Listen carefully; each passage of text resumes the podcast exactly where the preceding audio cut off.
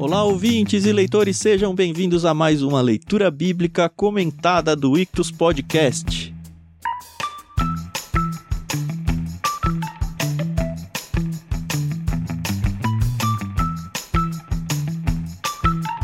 Eu sou Thiago André Monteiro, arroba. Twitter é muito melhor, como vocês já devem saber, mas também tô lá no Instagram, estou aqui com o Thiago Moreira e com a Carol Simão para a gente continuar nessa saga em Gênesis, entrando agora em Gênesis 15. Bom dia, meus amigos. Oi, pessoal, tudo bem? Aqui é a Carol Simão. E realmente Gênesis está dando aí bastante pano para manga e esse capítulo vai ser uma prova disso, né? Então vamos com a gente aí discutir um pouquinho sobre ele. Olá, ouvintes, leitores, é bom a gente estar junto novamente agora, entrando em Gênesis capítulo 15. Então já percorremos aí bons capítulos do livro de Gênesis, estamos focando na história de Abrão e é um capítulo muito importante, que vai ter uma relevância muito grande, não só aqui em Gênesis, mas que vai ter eco em toda a escritura, como a gente vai ver hoje. Muito bem, Tiago, você falou Abrão. Eu tô torcendo para é. quando mudar o nome, você falar Abrão sem querer. Aí vai ser o, o must. Eu treinei a semana toda, cara, para falar Abrão. Enfim, nós estamos aqui, como você ouvinte já sabe, seguindo a nossa leitura bíblica dentro da NVT, que é Mundo Cristão graciosamente cedeu os direitos para a gente usar nesse projeto. Então, obrigado, Mundo Cristão. Se você tem interesse em ter uma Bíblia dessa, sempre nos comentários dos episódios aqui do Leitura Bíblica Comentada, a gente tem um link para que você compre a sua Bíblia. Eles têm várias versões, assim, no sentido de ter uma capa diferente da outra, tem a, a Bíblia de estudo, tem capa dura, capa mole, tem de tudo. Então, você comprando aí dentro do link que a gente tem abaixo, inclusive comprando qualquer outra coisa, você ajuda o nosso projeto aqui a seguir adiante.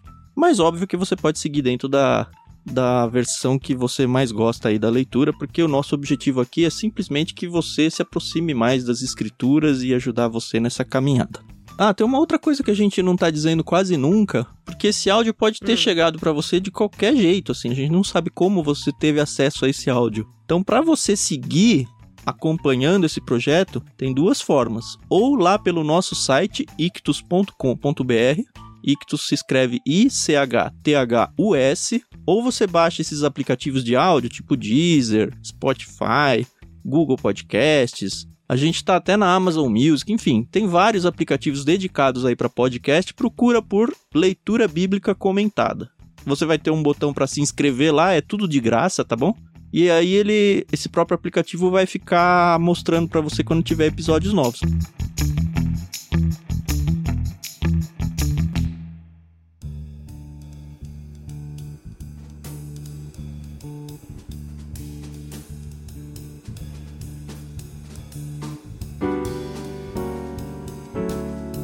Acho que é isso. Recados protocolares dados.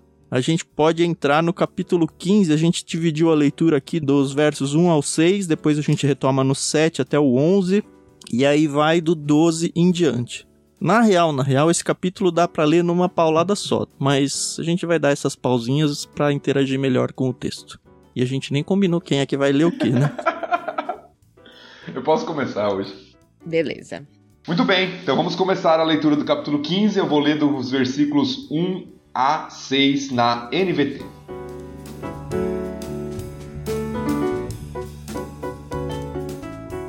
Algum tempo depois, o Senhor falou a Abrão em uma visão e lhe disse: Não tenha medo, Abrão, pois eu serei seu escudo e sua recompensa será muito grande. Abrão, porém, respondeu: Ó Senhor soberano, de que me adiantam todas as tuas bênçãos, se eu nem mesmo tenho um filho? Uma vez que não me deste filhos, Eliezer de Damasco, servo em minha casa, herdará toda a minha riqueza. Não me deste nenhum descendente próprio, e por isso um dos meus servos será meu herdeiro. O Senhor lhe disse: Não, não será esse o seu herdeiro. Você terá seu próprio filho, e ele será seu herdeiro. Em seguida, levou Abrão para fora e lhe disse: Olhe para o céu e conte as estrelas se for capaz. Este é o número de descendentes que você terá. Abrão creu no Senhor e assim foi considerado justo.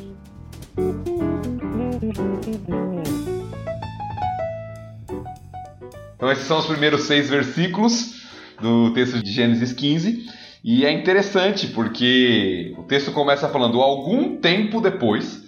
Na versão que nós estamos lendo aqui, né, algum tempo depois, isso já nos leva a relembrar o que a gente trabalhou no capítulo anterior, né, no nosso último episódio do capítulo 14, o que tinha acontecido. Então, se você lembra, teve aquela guerra entre aqueles reis, Uhum. né, cinco reis contra quatro reis, e no meio dessa guerra, Ló é capturado, né, e Abra Abrão vai atrás lá, quase Abraão, mas Abrão vai atrás lá de Ló, seu sobrinho, para trazê-lo de volta. E aí temos aquele encontro misterioso lá de Abrão com o rei de Salém, Melquisedeque. Sim, sim. né? Então nós trabalhamos isso lá no, no capítulo, no episódio anterior. E aí o texto do capítulo 15 fala que passou algum tempo. Não sabemos quanto, mas passou algum tempo entre essa situação da guerra, de todas essas coisas, e o Senhor fala a Abrão numa visão. Uhum. E é interessante que a fala de Deus começa com não tenha medo. Sim. O que pra mim tem tudo a ver com o que aconteceu no capítulo 14.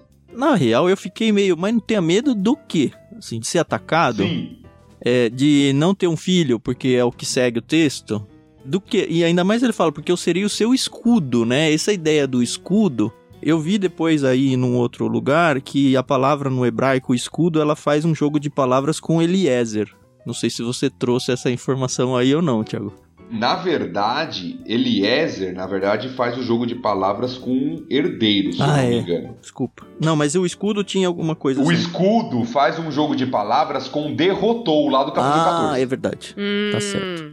Né? Que é as palavras migen e magen. Uhum. As Então letras tem um estão de te deixando ali. louco, Thiago. tem um jogo de palavra ali. E eu, por isso que eu acho que tem relação com o capítulo 14, apesar de achar que também tem relação com o que se segue. Eu acho que são duas relações aqui. Uhum. Uhum. Tem um detalhe interessante desse não tenha medo, porque a gente não chegou ainda, mas a gente vai ter essa expressão Deus falando pra alguém não tenha medo repetida algumas vezes. Então a gente vai ter pros quatro aqui. Pra Abrão, que é para aconteceu aqui, vai ter Deus falando a mesma coisa pra Isaac, depois pra Jacó e depois pra José. E depois pra Moisés, e depois pra Josué. Ele vai falar outros personagens, mas assim, eu achei interessante por causa da promessa, entendeu? Porque ela tá. Sim. Essa frase, ó, não tenha medo, é meio que, ó, eu sou soberano, sou eu que tô no comando aqui. Pode ficar tranquilo e descanse em mim. Que, se a gente for ver, é a mensagem que Deus traz pra gente ainda hoje, né? Não tenha medo. E é interessante, tentando pensar no contexto, antes de falar da promessa, quando Deus fala para Abraão, assim, Abrão, quando Deus fala para Abrão, é, não tenha medo, eu acho que é importante a gente notar o que aconteceu anteriormente. Porque Abrão, apesar de ser alguém rico, né, com servos na sua casa, guerreiros inclusive, como a gente viu no capítulo anterior, ele criou uma certa inimizade com um povo aí, né, no É. capítulo anterior. Uhum. Ele foi atrás, derrotou quatro reis ali. Que inclusive tinham ganhado a guerra primeiro, né? Então não eram ninguéms, né? Exato. E o rei que tinha perdido a guerra, que foi até ele, Abrão não recebeu muito bem. O É rei de verdade. Sodoma. Então parece Uhum. que Abrão criou uma inimizade com todo mundo ali. Tá parecendo eu, É. mano. então parece que Abrão ficou meio sozinho. Ele derrotou os quatro reis que tinham capturado Ló e aqueles que tinham sido derrotados, que ele poderia, vai, criar uma coalizão com eles ali. Não, ele também não tratou muito bem como o rei de Sodoma. Ele não quis muito contato, Uhum. não quis muito relacionamento. Sim. Então eu acho que a ideia aqui de Deus falando, eu sou o seu escudo, eu que derrotei os seus inimigos, né? O jogo de palavras lá, escudo e derrotou, é justamente para Abraão não ficar com medo. Ah, eu tô sozinho aqui, tá todo mundo contra mim agora, é, o que, que vai ser do meu futuro? Eu acho que Deus dá uma palavra de esperança para Abraão nesse sentido. Pegando Uhum. esse gancho aí que você falou, me veio na cabeça agora. O contexto que Israel vive hoje é esse, né? Se você for pegar qualquer mapa no Google aí, por exemplo, colocar Israel como no mapa, assim, onde está Israel e quem são seus vizinhos do lado, você vai ver que os muçulmanos, árabes, eu nunca, olha, eu recebi um feedback do primeiro episódio lá do prefácio essa semana, tá? Dizendo que eu chamei Ismael de ah, ele vai ser o líder dos muçulmanos ou o líder dos árabes, eu não sei. Eu, eu- o que eu quis dizer é que ele foi, ele é o líder da religião. Eu me confundo realmente lá. Mas assim, considerando a parte religiosa, é isso que Israel vive e já vive há muitos e muitas, muitos anos, séculos, décadas, sei lá. E é o que aconteceu aqui, pelo que você falou com Abrão, né? E, e acho que Deus Uhum. continua falando: olha, eu tenho uma promessa para Israel que ainda não se cumpriu, que a gente vai chegar ainda. Tá muito longe a gente chegar nisso, mas vamos chegar um dia, se Deus quiser. Mas Israel ainda tem promessas de Deus para ela e ela tá sofrendo em volta de todo mundo. Mas é Deus falando igualzinho. Não tenha medo, eu sou o teu escudo. Eu tenho a minha palavra, eu tenho a minha promessa. E a gente tá entrando aqui num texto de promessa muito forte. E eu vou cumprir, porque é a minha promessa. Uhum. E aí eu acho que a segunda palavra de Deus para Abraão, na mesma frase, tem relação com o que vai vir. Quando ele diz: "Sua recompensa será muito grande".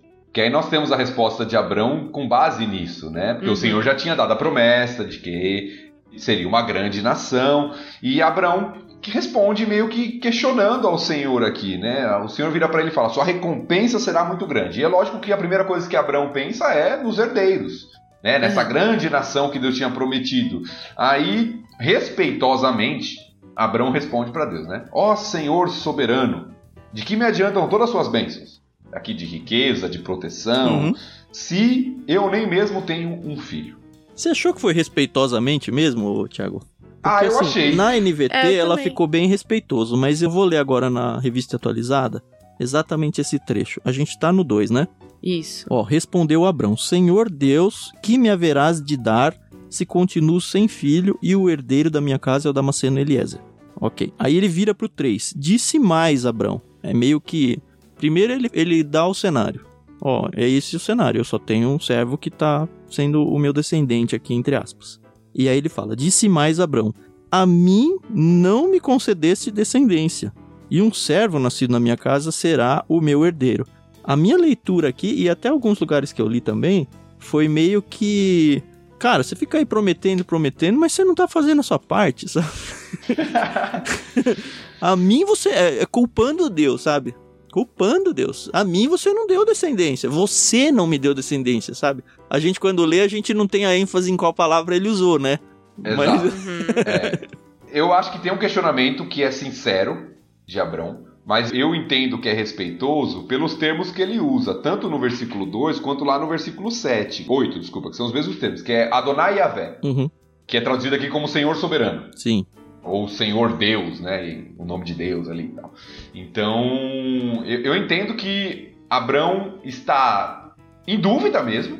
É, Uhum. é uma dúvida, é um questionamento. O Senhor prometeu e, e as circunstâncias mostram que isso não vai acontecer. Sim. Mas eu acho que ele não está desafiando. Ah, não. Eu acho que tem uma não. diferença. Ele só tá assim. falando, cara, você fala, fala, fala e não faz nada.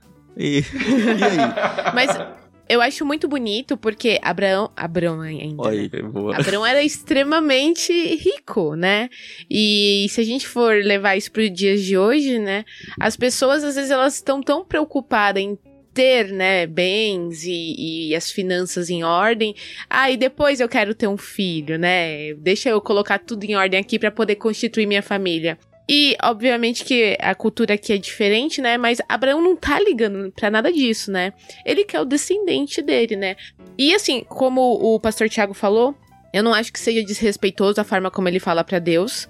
Porque o Eliezer aqui era um servo da casa dele, né? Que bem possivelmente cresceu ali, né? Sob os cuidados de Abrão. Mas é aquela coisa, né? É o filho do, né? Do. Poxa, eu quero o sangue do meu sangue, né? E eu acho que era isso que Abraão tava aqui questionando a Deus, né? E você vê que ele não tem problema nenhum em falar que as, as bênçãos dele, as riquezas, ia ficar pra Eliezer, né? Ele só fala, ah, Deus, é ele, né, meu descendente, né? Eu vejo dessa forma. Isso era um costume, de certa forma, comum Sim. na Sim. época. Quando alguém Aham. não tinha herdeiros, um servo herdar não era incomum. Uhum. E aí Uhum. o servo não é aquela questão que a gente tá acostumado aqui de história brasileira de escravo, tá?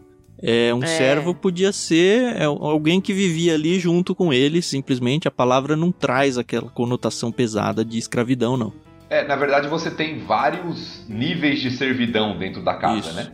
É, ele era um Uhum. administrador. A gente vai ver José sendo um administrador da casa de Potifar, né? Não deixa de ser um servo no sentido de que eu comprei a pessoa, né? Mas ele não é tratado mal. É isso. Sim. E aí a gente entra num jogo de palavras interessantes aqui, né? Então Abraão faz uma espécie de proposta para Deus, né? Olha, você não me deu descendente, então Eliezer será o meu herdeiro. A gente entra numa palavra importante aqui do trecho porque ela vai se repetir várias vezes. As palavras herdeiro descendente, terra, posse, são palavras que vão se repetindo no texto várias vezes. Uhum. Várias vezes, várias vezes. Esse é todo o contexto dessa narrativa aqui, né? Dessa passagem. Então, uhum. o Eliezer de Damasco será o meu herdeiro, herdará toda a minha riqueza. E aqui a gente tem um jogo de palavra interessante, porque a palavra herdeiro, ela é muito próxima, o som dela, né? É muito próximo da palavra que é utilizada para Eliezer aqui. Então, o herdeiro da casa, né? É, é, a palavra seria Ben Meshek. E Eliezer Damesek. É o jogo de palavras aqui. Né? O Damasceno, o Damesek. Sim. É, Eliezer o Damasceno, o Damesek. Uhum. E o herdeiro da casa era o Ben Meshek. Então Abraão faz um jogo de palavras aqui, com Deus, uhum. inclusive. Olha, o meu Ben Meshek será o Damesek. é. uhum. O herdeiro vai ser o Damasceno. Sim. Sim. E aí Deus responde de um jeito, né? Não, não, não, fica de boa aí. Não é esse o seu herdeiro, você terá o seu próprio filho. E ele será o seu herdeiro. E a palavrinha que é importante de novo. Você terá o seu descendente próprio. Uhum. Que volta lá para Gênesis 3,15. A mesma palavra lá do descendente que viria. Então você vai vendo esses. Como Moisés vai, vai colocando aqui, né? O escritor, a repetição sem deixar que o leitor esqueça da promessa original lá. Sim. Certo. É, ele vai pontuando e lembrando, pontuando e lembrando, pontuando e lembrando. É o descendente, o descendente, o descendente que será o herdeiro. Uhum. Aparentemente essa conversa aconteceu dentro da tenda do Abrão, né? Porque ele falou, agora vou levar você lá para fora. E ainda bem que ele Sim. não estava acampado em São Paulo, né? Porque senão ele não teria nenhum descendente. Porque ele manda olhar pro céu, e, e que céu que devia ser aquele, hein, meu? Puxa vida. É. Quantas estrelas aí? Eu penso nessa cena muito cinematograficamente falando, né? Então, ele saiu ali e, e, o céu estrelado e a voz de Deus, né? Olhe para o céu e conte as estrelas se for capaz este é o número de descendentes que você terá. É assim, é de arrepiar, né? Se você for pensar, coloca aí uma trilha sonora no fundo. Porque que lindo, né? Isso. Você receber esse tipo de promessa de Deus, né? Ali no pé do teu ouvido, né? Ó, oh, isso aqui vai ser igual à tua família. Nossa, isso é incrível, né? E é legal que não fica só na palavra, né? Ele vai como se você estivesse levando uma criança para mostrar assim, né? Algo concreto para Abraão e fala: olha aí, é isso que vai ser. É. E para um velho que tá desesperado porque não tem um, né? Já pensou? Pois é. Uma coisa que eu acho muito interessante nesse texto é que ele é, além de ser um texto muito importante nas escrituras, a gente vai entrar daqui a pouco na questão da aliança e tudo, mas ele é um texto muito belo literariamente, né? A gente já falou de pelo menos dois jogos de palavras aqui, né? No uhum. texto. Mas o texto inteiro tem isso. Se você olhar, por exemplo, versículo 4, estou usando a tradução da NVT, como ela traduziu, quando diz assim: Você terá seu próprio filho, e depois diz no versículo 5: Em seguida levou Abrão para fora, é o mesmo verbo uhum. no hebraico. Uhum. Então, a ideia aqui é: sairá de ti o seu próprio filho, e Deus fez sair Abraão para fora uhum. Ah. para olhar as estrelas do céu. Então, Legal. no texto todo você vai encontrar esses joguinhos de palavras aqui. Né? Uhum. E no versículo 7 vai se repetir de novo quando fala que Deus fez Abraão sair de Ur dos Caldeus. Tirou Abraão de Ur dos Caldeus. Então Sim. os verbos vão se repetindo, como se fala assim, ó. Da mesma forma que eu tirei você da tenda, da mesma forma que eu tirei você lá de Ur dos Caldeus, será tirado de ti um filho. Eu te darei um filho. Então é, é muito bonito isso, né? A gente perde um pouco isso da tradução, inevitavelmente, não é nem culpa do tradutor aqui, mas isso é muito bonito. É, é como se você tivesse que traduzir Shakespeare, sabe? Você vai jogar no lixo é. muita coisa que infelizmente não tem muito o que fazer. Isso que revela Verdade. a erudição do Moisés, que foi, lembra, a gente já mencionou, criado lá na alta cultura do Egito, né? Então, uhum. assim, ele devia ser um belíssimo escritor, assim. Sem dúvida. E aí entra no verso 6, que eu acho que em português tem duas grandes principais traduções e que dá pano pra manga as duas, né? Uma que eu gosto bastante da NVT, que é Abrão creu no Senhor e assim foi considerado justo. Se a gente for na tradicional Almeida lá, e isso lhe foi creditado como justiça. Ou imputado como justiça. Isso. essa segunda forma ela não casa muito com o nosso vocabulário atual, mas dá para interpretar de jeitos diferentes, né? Mas basicamente assim, eu acho que é a primeira vez que mostra a questão da salvação através da fé. E o Novo Testamento ele vai se apropriar demais, mas demais mesmo desse verso aqui. Conhecido geralmente como justificação pela fé. Isso. E Paulo vai trabalhar muito em Romanos. Uhum. Esse versículo é citado em três livros da Bíblia, no Novo Testamento: Romanos, Gálatas e Tiago. Uhum. Tá? São os três livros que citam esse versículo. E o Tiago falou bem: o Novo Testamento vai, Paulo principalmente, vai utilizar muito para falar sobre a doutrina da justificação pela fé. Que uma pessoa ela é justificada, é considerada justa diante de Deus pela fé. E o Novo Testamento nos apresenta a fé em quem? Né? A fé no Messias. Sim. Né? No descendente que viria aqui. E tem uma treta que dá para abrir, mas eu não vou abrir. Vou deixar aqui para você, você ouvinte, abrir essa treta sozinho e esperar a gente chegar lá em Tiago, se você for ler lá no capítulo 2, esse verso é citado em Tiago 2, 23, mas o contexto que ele usa é sim de justificação pela fé, mas ele bota alguma coisa a mais. E a gente não vai entrar nessa treta agora, mas é, interessante. Mas assim, Ai, o fato é que muita gente pega que não, Abraão ele teve suas obras aqui. E aí vai aparecer mais adiante, por exemplo, ele tendo que sacrificar Isaac, que vai ser de fato o filho dele. E aí tem muita gente que se apega, não, olha, ele teve a ação dele para se tornar justo diante de Deus. Mas esse texto aqui fica muito claro que não, ele se tornou justo por ter acreditado na promessa que Deus tinha acabado de fazer para ele. Então vem pela fé a coisa. E aí depois as ações que ele vai tomar é baseada nessa fé que ele já demonstrou diante de Deus. É bem isso. São resultados, né? Isso. Uhum. São resultados da fé. É, não tem como. Que é o que o Tiago vai trabalhar lá, né? É, Não tem então. como você ter uma fé que não evidencia. Uhum. Ah, já estragou tudo, Thiago. Pô. Ai, Até ai, a gente ai. chegar em Tiago, o pessoal Já esqueceu. esqueceu, né? A internet não esquece.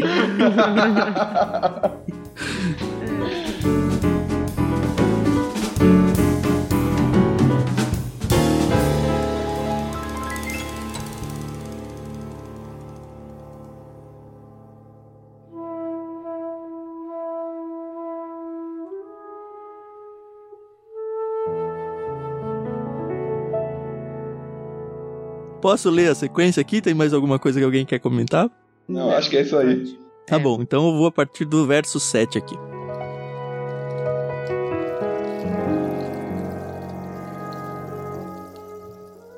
Então o Senhor lhe disse: Eu sou o Senhor que o tirei de Ur dos caldeus para lhe dar esta terra como posse. Abrão perguntou: Ó Senhor soberano, como posso ter certeza de que a possuirei de fato? O Senhor respondeu: Traga-me uma novilha, uma cabra e um carneiro, todos com três anos, mais uma rolinha e um pombinho. Abrão lhe apresentou todos esses animais e os matou. Em seguida, cortou cada um deles ao meio e colocou as metades lado a lado. As aves, porém, não cortou ao meio. Aves de rapina mergulharam para comer as carcaças, mas Abrão as afugentou.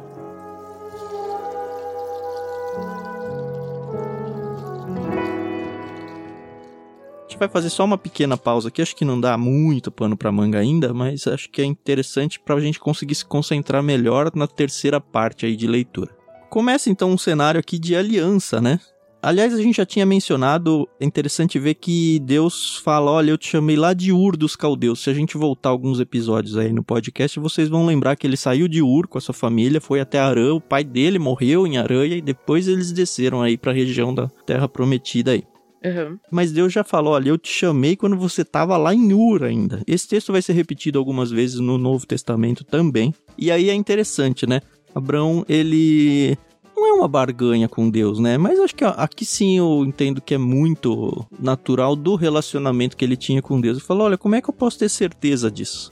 E é interessante que Deus não faz uma coisa concreta, como ele acabou de fazer de levar e olhar as estrelas, né? Ele não demonstrou isso falando, ó, sei lá, como foi aquele caso que ah, a sombra vai voltar 15 graus. E a gente vai ter textos assim, coisas bem concretas pra falar, ó, eu vou mostrar.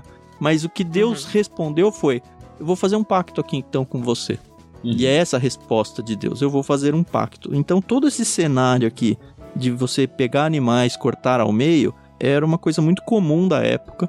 O significado delas era assim: quando você ia fazer uma aliança entre, sei lá, reis, por exemplo, algum tipo de, de, de pacto entre pessoas, você pegava animais, cortava ao meio, e aí as duas pessoas passavam no meio dessas partes de animais. E Sim. aí as duas estavam dizendo é, simbolicamente que, olha, se eu não cumprir com o meu pacto aqui, com a minha parte nessa aliança, é isso que vai acontecer comigo. O mesmo que aconteceu com esses animais. Eu posso ser cortado ao meio. Olha que eu sempre ouvi essa explicação, desde da época de criança da EBD, e eu falei, tá, mas da onde que será que raios tiraram isso, né? Mas tem um texto no Antigo Testamento, lá em Jeremias, que explica isso, né? Sim. Jeremias 34, 18. Isso. Eu queria ler, porque assim, é um negócio que todo mundo fala, a gente acredita, mas eu não gosto muito desse falar e acreditar sem ter embasamento bíblico. Eu sei que às vezes não tem o texto, a gente tem que acreditar em arqueologia e tudo. Mas sempre que tem, eu acho bom a gente olhar para a Bíblia, porque aí não é alguém erudito falando, é o Senhor Deus falando através da Bíblia mesmo. É 34 a partir de qual, Thiago?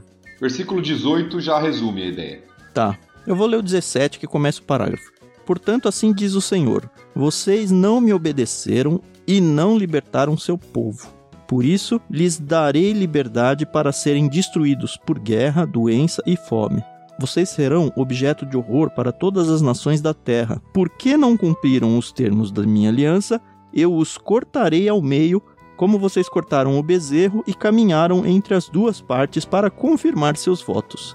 Sim, cortarei ao meio todos vocês que se comprometeram com a aliança, quer sejam oficiais de Judá e de Jerusalém, oficiais do palácio, sacerdotes, gente comum. E aí vai seguindo o texto.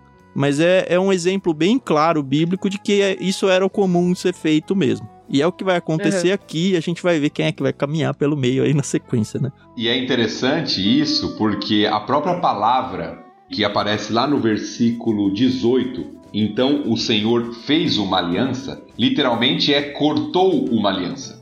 Ah, É, que porque a ideia de fazer aliança tinha essa palavra de corte. Porque Aham. era isso mesmo que eles faziam. Eles cortavam o animal ao meio, colocava cada metade de um lado, as pessoas passavam. É como se você assinasse um contrato hoje e registrasse em cartório. Uhum. então, a forma deles de assumir um compromisso, né, um, um pacto, era justamente como o Thiago já explicou bem aqui essa questão. Então, a gente Uhum. tem elementos aqui de um pacto, de uma aliança sendo feita. E isso é Certo. muito importante no texto. Uhum. Eu tenho aqui uma- um pequeno questionamento, eu não sei. é, eu acho que eu acabei me confundindo. Quando a gente vê sacrifícios, e a gente vê aqui que já houveram vários sacrifícios pro Senhor, né? Até então não, não era especificado que animal era pra, pra sacrificar, certo? Ou eu tô pensando besteira? Porque na época lá, Deus, o primeiro sacrifício, na época de Adão e Eva, foi um cordeiro, né? Depois a gente vê que Caim e Abel, eles faziam sacrifícios e que Caim sacrificava, ou na verdade dava, né, os vegetais e o, o, que vinha da terra. Mas aqui foi muito específico, né? Ele queria uma novilha, uma cabra e um carneiro. E eu fiquei pensando que mais pra frente vai ter a regra, né, de ser um, um cordeiro de até um ano, sem mácula, papapá. E eu não sei se isso é- tem uma importância muito grande. Eu sei que não podiam ser animais com a pata, né, tipo Fendida, né? porcos, é, É, isso. essas regras, todas elas, como você falou, vão ser apresentadas lá na frente. Mas a Bíblia frente, não falou né? Uhum. nada, eu acho que Deus simplesmente já antecipou aqui um pouco do que seria e falou: olha, pega esses animais aí, não sei. Eu acho que Uhum. duas questões aqui importantes. Uma é, apesar de a gente estar falando de sacrifício de animais, nós não estamos falando do sacrifício Expiatório, como- no né? sentido de adoração. Isso. Certo. Aqui é mais a ideia do pacto mesmo. Aham. E a outra questão importante é que a gente não tem a legislação formal ainda. Isso vai vir lá em Levítico. Mas não quer dizer que isso não existia de maneira informal. Certo. Pelo que a gente até já leu, eu acho que o- o- os homens de Deus tinham alguma noção. Até Deus já porque tinha de alguma ele já revelado. fazia altares, né? A gente já viu isso e algum tipo Uhum. de Isso, sacrifício, e Noé acredito. separou entre animais puros e impuros. Isso. Isso, exatamente. Então eles já sabiam alguma coisa a respeito de pureza, impureza, o que poderia se oferecer ou não, o que poderia comer ou não, apesar de ainda não ter a legislação formal. Uhum. Uhum. E Beleza. se você for lá para o começo de Levítico, os primeiros 10 capítulos, você vê, por exemplo, que as aves elas não são cortadas, é só destroncado sempre o pescoço dela e é de fato o que acontece aqui. Eu acredito muito nesse tipo de costume da época que depois só foi formalizado em lei ali por Deus. Uhum. a gente vai seguir já, porque essa parte não tem muita tanta informação aqui, mas é interessante notar o que está acontecendo aqui no sentido de conseguir ver o que está acontecendo no texto, né? Lembra que começou toda essa história em uma noite, Uhum. onde Deus se apresenta a Abrão, Sim. né, em uma visão, tira ele da tenda, faz ele olhar para o céu, e aí Abrão vai, Deus fala para ele pegar os animais, provavelmente ele foi até onde estavam os animais dele, preparou, cortou. Não era uma bonitinho. coisa rápida, né? Exato, a gente vai ver que envolve, né? A gente vai ler o versículo 12 em diante, envolve pelo menos duas noites aqui esse processo. É, porque Uhum. vai abrir com enquanto o sol se punha. E ele tinha acabado de ver as estrelas, né? Então já passou um tempo aí. Então a gente lê como se fosse algo meio instantâneo, mas levou um tempo. Abraão teve que ir até os animais, Uhum. cortar os animais, colocar tudo certo. Não sei se ele fez isso instantaneamente naquela noite, é possível que sim, ou se ele esperou o dia nascer para começar os preparativos. Então a gente tem um texto que a gente narra, né? A gente lê a narrativa rapidamente, mas às vezes demorou um processo aqui, né? Até porque aves de rapina estavam já querendo comer as carcaças. Então é aquele negócio, morreram os animais e os urubus já estão querendo ir lá, eles já sentiram o cheiro, já estão querendo ir lá. E Abraão tem que afugentar aquelas aves de rapina ali para que elas Uhum. não se alimentem dos animais. E ele tá sozinho, né? Aqui não fala que ele teve ajuda dos servos dele, né? Não, aparentemente ele estava sozinho nesse processo com Deus aqui nessa aliança. Pelo menos o texto não narra, né? Uhum. Legal.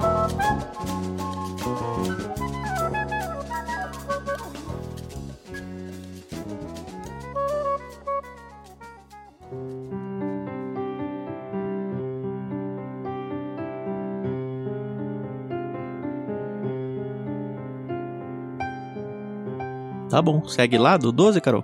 Beleza, então vamos do 12 até o final, o versículo 21.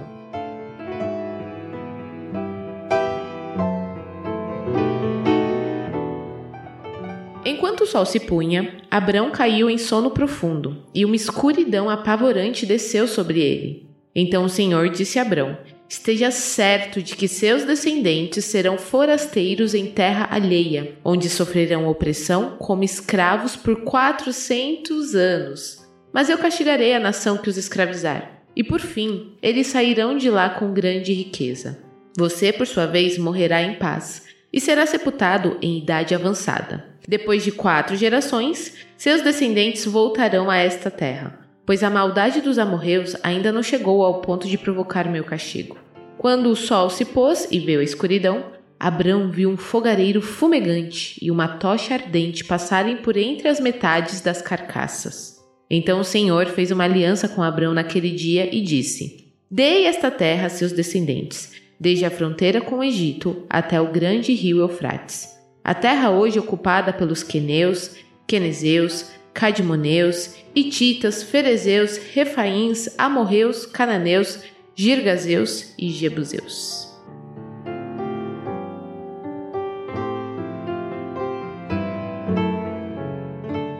Minha cabeça já explode quando Deus já tá falando né, do povo escravo de Israel. E o povo de Israel tá lendo esse texto, entendeu? A minha cabeça já dá É. um. Olha! é muito legal, muito legal. Não, é impressionante como Deus é o senhor da história, né? Isso é, É. é fantástico se a gente for pensar. Cara, 400 anos. Se a gente voltar à história do Brasil, 500 anos, a gente tá no descobrimento. Sabe? É, É um negócio que a gente vive aqui, o nosso dia a dia, nossas lutas. A gente acha que, não, eu vou construir o meu futuro, eu vou pra lá, eu vou pra cá. A gente acha. Deus tem tudo, tudo na mão. E é isso que ele faz. E é interessante quando a Carol termina essa leitura, é a resposta da pergunta lá que a gente abriu no verso 7, né? Eu sou o Senhor, tirei de Ur dos Caldeus. Aí Abraão pergunta: Como eu vou ter certeza de que eu vou possuir essa terra de fato? E essa aliança é somente para isso, é para mostrar para ele: Olha, eu fiz essa aliança de que você vai ter essa terra de fato, e no final ele fala isso daí. E é interessante que isso é confirmado até pela forma como o texto é construído. Porque Abraão pergunta: Como posso ter certeza? Uhum. E aí Deus responde no versículo 13: Esteja certo.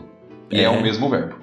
Lembrando que Uhum. esse texto está sendo escrito em primeira mão para o povo que está para ocupar justamente essa terra. Então é um Exato. ânimo Sim. para eles assim, olha, Lembra, Deus prometeu há mais de 400 anos que é agora e chegou a nossa vez aqui.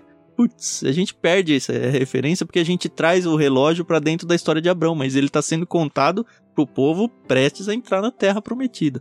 E não só prometeu, como Deus fez uma aliança. É. Né? É, que é o ápice do texto aqui. Ou seja, Deus está falando: se eu não cumprir isso, pode me cortar ao meio. Uhum. Como a gente falou lá, né? É algo muito seguro e que dá uma esperança de fato para o povo.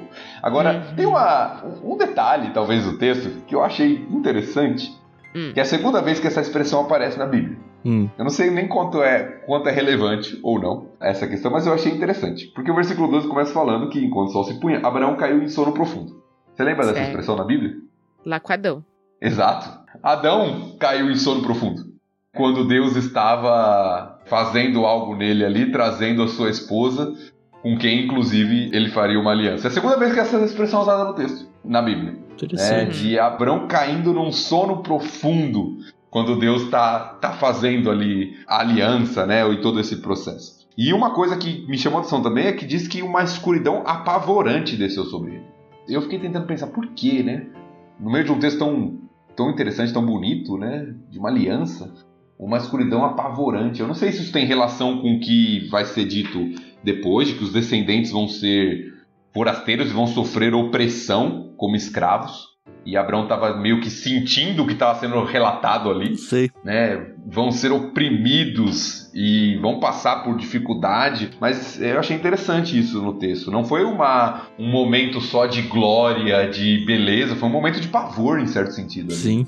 Tem uma coisa que me incomoda nesse texto aqui, que é no verso 12 diz: Enquanto o sol se punha, então imagine lá o sol se pondo, tá bom? Finzinho de tarde. Abraão uhum. caiu em sono profundo. Você que já caiu num sono profundo aí, demora para você acordar, certo? É, no verso certo. 17 tem: Quando o sol se pôs, veio a escuridão. Essa escuridão apavorante? Talvez. Abrão viu um fogareiro fumegante. Mas o Abrão não estava dormindo? É isso que me incomodou. O que me fez ir para outras versões. E no 17 não tem Abrão viu. Eu nem sei, eu devia ter olhado o original para ver se tem o Abrão ali ou se de repente não aconteceu simplesmente de Deus passar nesse fogareiro sem o Abrão estar tá acordado. O que seria uma pena, né? Porque eu acho que o Abrão tinha que ver Deus passando ali, né? Olha, você falou algo que eu não tinha percebido. É verdade. É. Na maioria das versões. Não tem o Abrão. Não né? tem Abrão. E eu acho que não tem no texto original também, não. A maioria das versões traz o que aconteceu. Um fogareiro fumegante, um, um passou ali e eu não tinha pego esse detalhe. Interessante. Porque assim, ele fez uma aliança com Abrão. Eu não sei se faz sentido Abrão não ter visto Deus fazer isso, sabe? Mas de fato, o texto não diz. Apesar da NVT.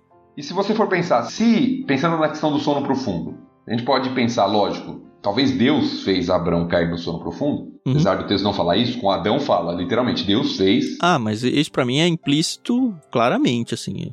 Uhum. Pensa, ele estava lá enxotando aves. Deus tinha preparado todo um cenário para ele. Ele dormir porque, ah, agora eu fiquei cansado, deixa eu descansar aqui. Eu acho que veio de Deus mesmo, sabe?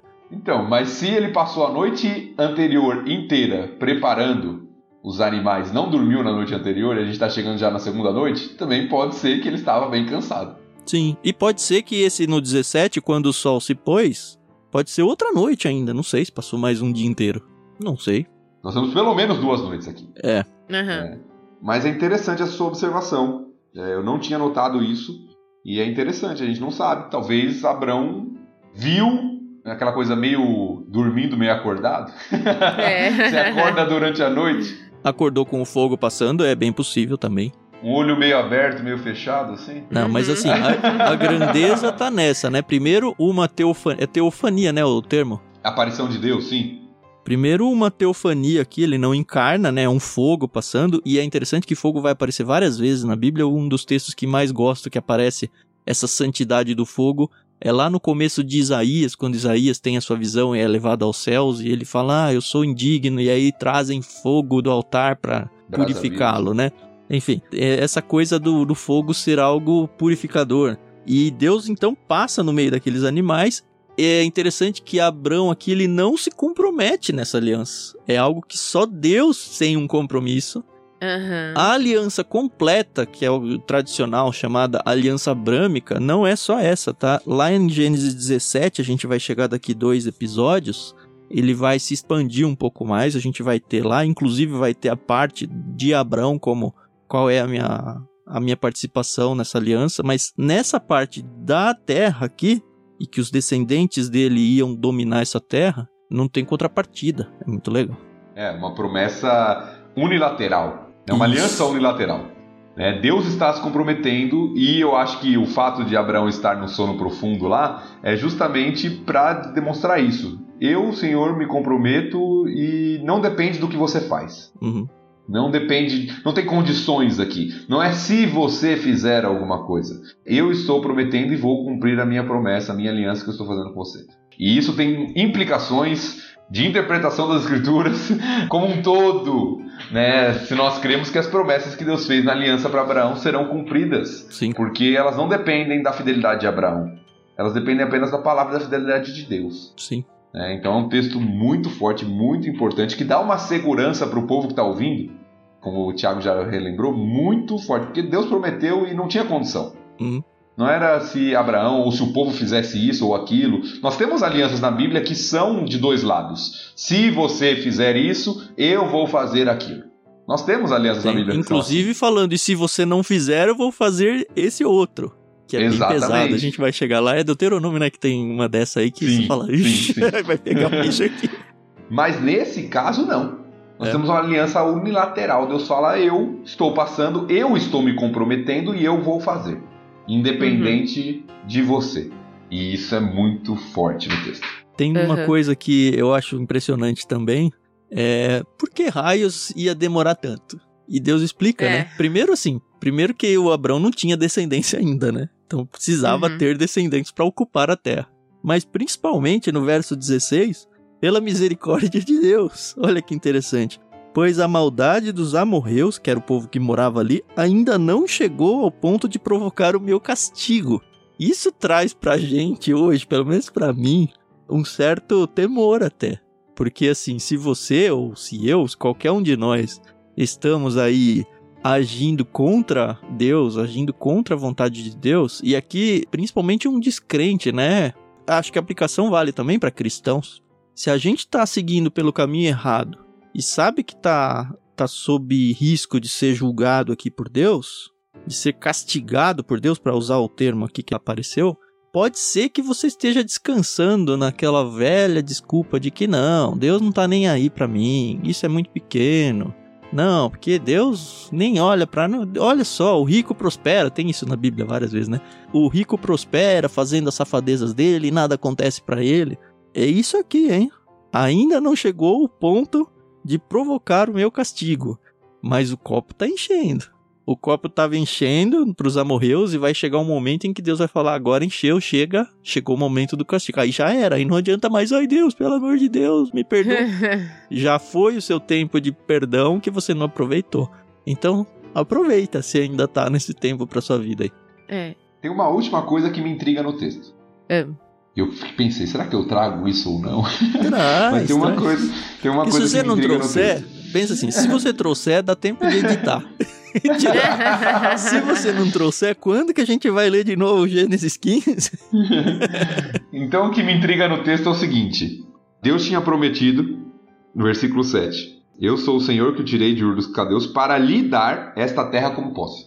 Uhum. Falando a Abraão, certo? certo. Lá no capítulo 14, 13, desculpa, nós já tínhamos visto a mesma promessa. 13, versículo 15. Toda essa terra que você está vendo, até onde sua vista alcança, eu dou a você e a seus descendentes. Certo. Versículo 17. Vai e percorra a terra em todas as direções, porque eu a dou a você. Deus falando para Abraão. Uhum. Só que aqui no meio do texto fala: você vai morrer. Você vai morrer, vai ser sepultado. E não vai ser seu. É, Abraão não. Ele não tem a posse da terra como herança. É verdade. E eu fiquei pensando, rapaz, né? e aí você tem dois tipos de interpretação desse texto, pelo que eu fui pesquisar. Um é que Abraão herda a terra por meio dos seus descendentes. Uhum. Uhum. É um tipo de explicação. Ele herda por meio dos seus descendentes. Apesar de eu achar o texto bem específico, eu dou a você e aos seus descendentes. E outra que eu acho que faz mais sentido, ainda será cumprida. de que Abraão ainda vai herdar a terra. Afinal de contas, ele vai ressuscitar como salvo, né? O texto de Mateus, capítulo 8, no versículo 11, diz assim: Eu vos digo, muitos virão do Oriente e do Ocidente e se sentarão à mesa do reino dos céus, junto com Abraão, Isaque e Jacó. Então é interessante que as promessas do reino. Nossa, até me arrepiei aqui.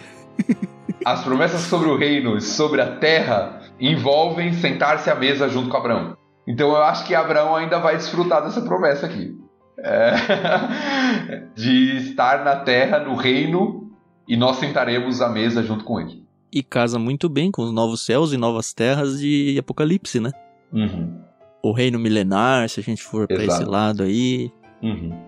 É, Thiago, eu acho que foi uma boa você trazer isso. É, vou ficar pensando nisso um tempo. Porque assim, se você só desse a, as duas opções. Aliás, se você só me desse a primeira opção, eu já ficaria bem satisfeito com ela. Uhum. De verdade, assim. E eu acho que não seria forçar a barra nem nada. Sim, sim. Mas, de fato, essa segunda aí é muito mais bonita, né? verdade. A segunda, de verdade, me aqueceu o coração aqui. De verdade. E pensar que eu estarei lá, talvez, nessa mesa com o Abraão. Já pensou? Putz, cara. É, e o texto tá falando isso. Muitos virão do ocidente, do, tá falando dos gentios. É, então. Uhum.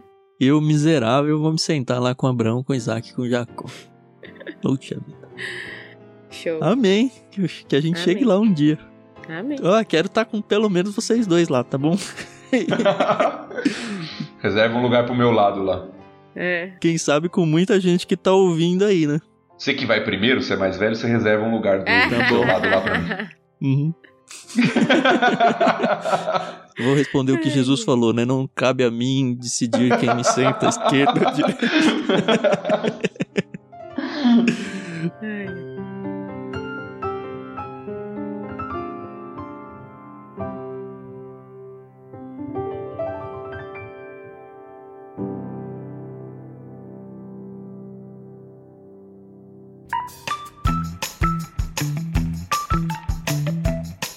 Cara, tá muito legal ler isso, cara. Tá muito legal. É o melhor jeito que eu já li a Bíblia na vida. Eu já li várias vezes a Bíblia, mas tem sido o melhor jeito. A gente normalmente lê correndo, ah, quero acabar em um ano ler uhum. devagarzinho, uhum. ler conversando assim com pessoas que também estão interessadas em entender aquele texto, tá sendo uma delícia. É muito bom. Eu espero que para você que tá ouvindo esteja sendo uma delícia também. Ler em comunidade é a melhor coisa que tem, né? Vê como a gente Sim. aprende. O Thiago tem um insight que eu não vi, a Carol tem uma questão que eu não percebi, eu trago algo que eles não viram. É muito legal. Eu desafio você que tá ouvindo fazer isso com sua igreja, com as pessoas uhum. que estão ao seu redor aí. Façam isso juntos, leiam em comunidade. A gente aprende muito quando a gente faz isso. Verdade. E a gente tá trazendo alguns insights, algumas palhinhas. Com certeza tem muito mais que tá passando batido aqui. A Bíblia é inesgotável. Uhum. Então, assim, a pessoa normalmente ouve um podcast de fone de ouvido para si. É muito bom, assim, você tá conversando com a gente aqui, então, de uma certa forma, a gente tá lendo em quatro, nós três aqui e você. Agora vai enriquecer, como o Thiago falou, muito mais se você conversar com seus pastores, com seus líderes aí, falou, vamos fazer alguma coisa formal com isso daqui? Vamos colocar um áudio? Vamos todo mundo ouvir essa semana e a gente se encontra uma vez por semana para conversar sobre esse texto e, e fazer o que a gente está fazendo aqui de novo entre vocês, pessoas que se conhecem, pessoas que têm liberdade de colocar o dedo na cara e, e apontar algum pecado na vida de alguém, abraçar se precisar, chorar junto. Olha, se a gente tiver relatos desse tipo de realidade acontecendo, eu vou ter ganhado a minha vida, viu? De verdade. Espero realmente que tenha bastante gente se envolvendo dessa forma. Acho que é isso, né? Alguém mais quer dizer algo? Não, acho que foi muito bom, muito gostoso. Um capítulo Sim. muito importante na revelação bíblica. E acho que deu pra gente comentar um pouquinho e se encantar um pouquinho com a palavra de Deus. Né? É, e no próximo capítulo a gente vai. Eu, particularmente, vou ter um pouquinho de ranço do Abraão, mas. tem um propósito, tá bom? Beleza, galera, muito obrigado. Não esquece, compartilha isso, faz com que o projeto cresça. Se você quer ajudar o nosso ministério a crescer, isso aqui, como a gente já tem dito em alguns lugares, só gera custo pra gente, tá bom? Mas é um custo bom porque o resultado é espiritual. A gente tem dito isso várias vezes em vários contextos. E um resultado espiritual é muito melhor do que qualquer outro resultado financeiro. Ainda assim, gera custos, então se você quiser se comprometer com a gente de alguma forma, dentro da descrição do programa tem três maneiras que você pode se envolver com a gente, tá bom? A gente não vai gastar muito tempo falando isso porque o propósito não é esse. Mais uma vez, muito obrigado por ouvir a gente aqui mais uma semana, até semana que vem. E eu espero ansiosamente aí pra Carol ficar nervosinha. tá certo. Aí, ó, querendo ver o irmão pecar. Mas é isso aí, pessoal. Muito obrigada pela paciência. A gente se ouve no próximo episódio. Até mais. Até mais, pessoal. Tá sendo muito bom estar compartilhando com vocês. Nós nos vemos em Gênesis 16.